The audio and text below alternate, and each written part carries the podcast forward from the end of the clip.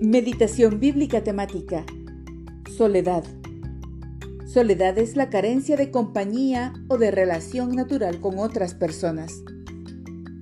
Deuteronomio 31:6. No te fallará ni te abandonará. Deuteronomio 31:8. El Señor mismo marchará al frente de ti y estará contigo. Nunca te dejará ni te abandonará no temas ni te desanimes. Salmo 68, 5 al 6.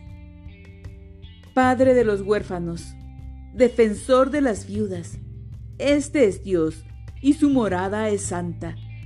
Dios ubica a los solitarios en familias, pone en libertad a los prisioneros y los llena de alegría.